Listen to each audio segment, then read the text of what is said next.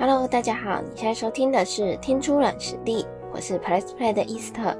在这个节目中，我们会在晚上八点更新音频，主题囊括职场、知识分析、人际沟通、产业洞察等多样知识内容，让你随时都能在这听到新知，学到各行精髓。前一阵子刚好有机会采访到 Jeff。他担任企业海外业务经理十多年，曾经负责北美、俄罗斯、印度等各国的客户，参与了数百场的英文会议与谈判。虽然不是从正统的语言教育背景出身，但他以自身的经验谈到，他遇过很多在求学时候英文考试成绩不错的人，到了会议或是谈判桌上，却是一句话都说不出来。而相信很多人其实也有这样的经验，觉得自己的英文好像听读还可以，但只要一到说话，甚至是直接和外国人说话，就觉得怎么说怎么卡，背的单词好像都用不上。究竟我们学了这么多年的英文，要实际应用到日常或是商业场合，到底有什么样的困难之处？针对想要提升商业英文能力的人，Jeff 提出了三个一般人很常见的迷思或错误，像是三十天内说出和母语人士一样道地的英文之类的。但 Jeff 说，把这个当成学习的最终目标。其实正是阻碍你讲好英文最大的障碍。当然，我们身边都有一些英文非常流利的人，他可能是从小的环境让他有机会学习英文，或是自己非常的努力，但并不是每个人都有这样的机会。对于一般人来说，如果你因为发音不标准而不敢讲，其实连沟通的机会都失去。而在商用英文的场合上，如果你心心念念的都是自己的英文是不是够标准，讲每句话前都要再三斟酌，而没有办法立即回应。就算你的发音真的很漂亮，会议的气氛流畅度其实可能都会受影响。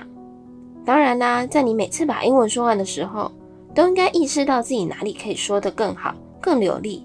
并且在下次说出口前改进，这样英文才可能越来越进步。但同时，他也希望大家不要只是把说的流利当成英文好不好的唯一标准，在沟通的目的上。如何精准表达，其实才是更重要的。套句 Jeff 说的话，会坐在谈判桌上和你应对的外国人，只要能听懂你说的，其实根本不在意你的腔调是不是到底。而第二个迷思，就是要英文程度顶尖的人才能用英文开会或是谈判，这是一个很多人常常跨不过的门槛，就觉得自己的英文不够好，怎么可能用英文和别人开会，甚至代表公司谈判？而在职场上，常见的状况就是大家都沉默不语，互看对方，期待有人自告奋勇。而如果没有这号人物出现，大家就会理所当然想要推派团队中英文最好的人担任代表。但 Jeff 强调，虽然学语言是一件长期累积的事，但要让自己达成能够开会这个目标，其实并没有大家想象中的这么困难。想要灵活使用商用英文，很重要的一点就是从主题跟情境切入。当然啦，当你熟知的句型越多，能够使用的单字越多，表达的就能够更精确。但如果是要让自己在会议上能够发言，学会最基本的十个左右的句子，以及相关领域三十个左右的关键字，其实就具备基本的沟通能力了。因此，他建议如果有急迫需求的人，与其死背一些自己不熟的稿子，不如先把自己专业领域的基本单字记牢，再套用几个开启对话时常用的句子，基本上效果可能更好。而最后一个迷思，也是许多台湾人或者是亚洲人在谈判桌上很常犯的错，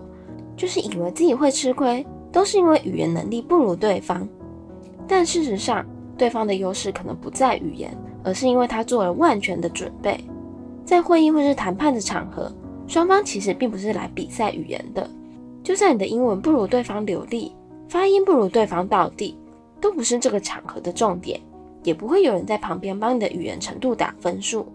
因此，重要的其实是谁能够完整表达自己的想法，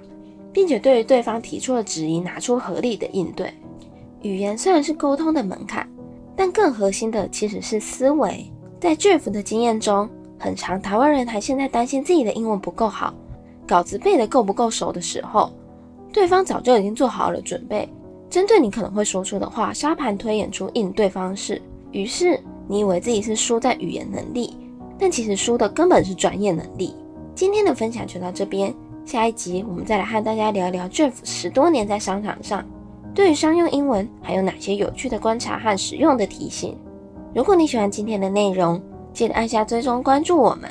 也别忘了帮我点个赞。假如有什么主题特别想听，欢迎留言告诉我。我是伊斯特，天出软实力，我们下次见。